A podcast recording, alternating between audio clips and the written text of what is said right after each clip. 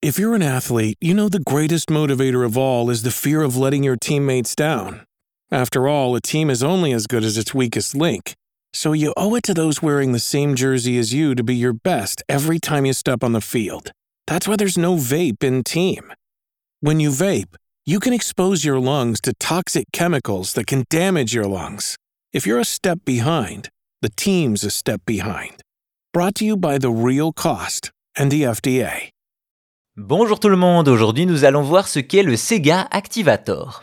C'est en 1988 au Japon, en 89 aux États-Unis sous le nom de Genesis et en 90 dans le reste du monde que sort la Mega Drive, la troisième console du constructeur Sega qui relance la guerre avec Nintendo. Une Mega Drive qui permet même à Sega de prendre de l'avance sur son concurrent puisqu'elle est arrivée avant la Super NES et deviendra la console la plus vendue de Sega.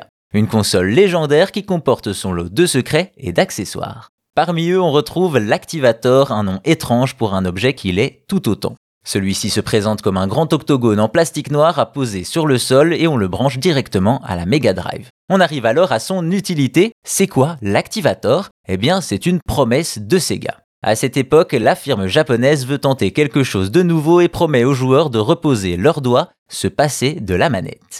Ainsi, né en 1993 exclusivement aux États-Unis, l'Activator, le Kinect avant le Kinect.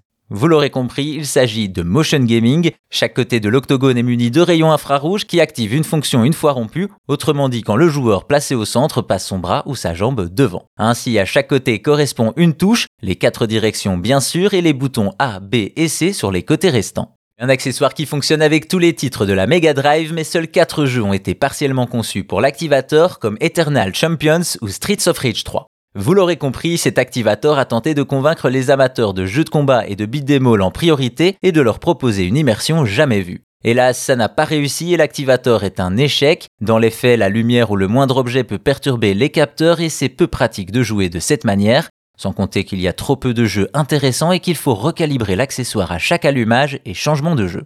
Au final, à l'instar du Kinect, l'activator a voulu transformer le corps du joueur en manette, et comme souvent dans ces cas-là, c'était trop tôt pour l'époque.